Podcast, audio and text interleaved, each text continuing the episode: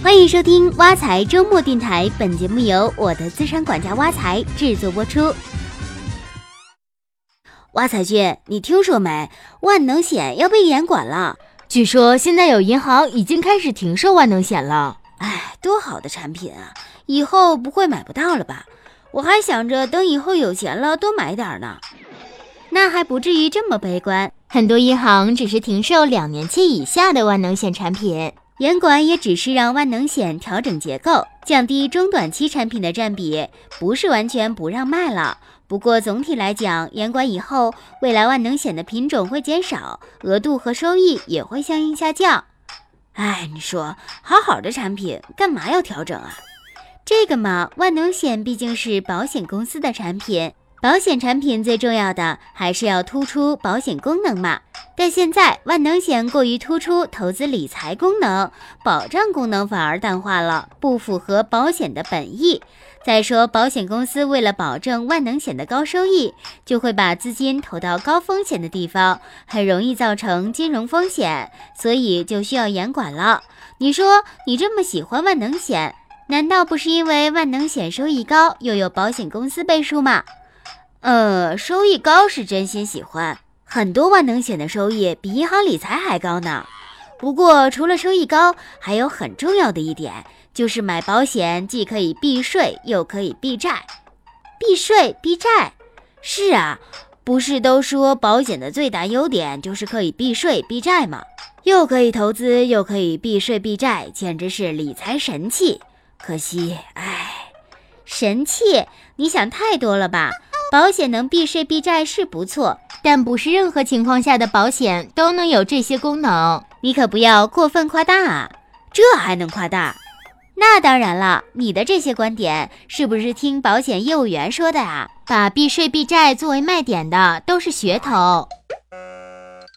就拿避债这个功能来说吧，一旦投保人存在经济纠纷，如果只涉及到民法，那只要没有证据证明保险合同无效，或者购买保险的资金来源有问题，法院就没有权利来强制处理保单。但如果涉及了刑事犯罪，法院依然可以冻结、扣押、查封涉案人的保险。其次，投保人购买保险的资金是违法所得，那么这笔资金就会被依法追缴。还有就是，如果投保人在负债或者公司财务恶化后去投保，就会有非法转移财产的嫌疑，保险合同很可能被判无效。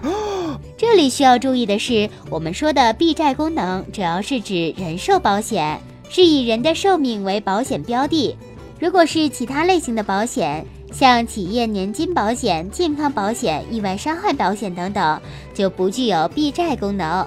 另外，虽然投连险、万能险的主险是人寿保险，但是投连险和万能险的投资账户部分，还有分红险的红利部分，是基于理财功能存在的，和保险中真正起保障功能的资金有本质的区别。所以在特殊情况下，这些资金也可能会被法院追缴，用来抵债。天哪，那那保险的避税功能也不是万能的嘛？现在很多天价保单都是为了规避遗产税的，但我们国家现在并没有征收遗产税。就算以后征收了，这些天价保单到底能不能避税，还没有定论。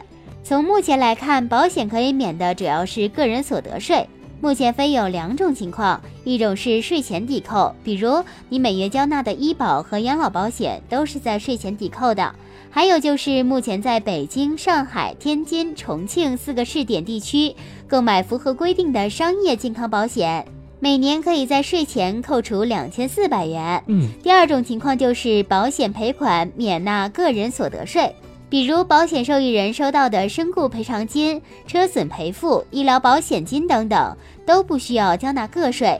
除此之外，分红型保险的分红，目前也是暂免征收个人所得税的。不过，这种类型的保险避税没有实际意义啊？为什么？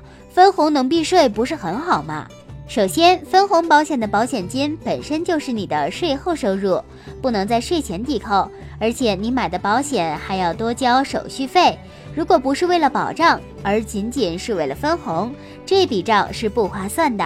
其次，这笔钱不买分红险，你不管是投资基金、债券还是投资股票，价差收益都是不用交个税的。所以分红保险的收益免税，本身就是一个伪命题。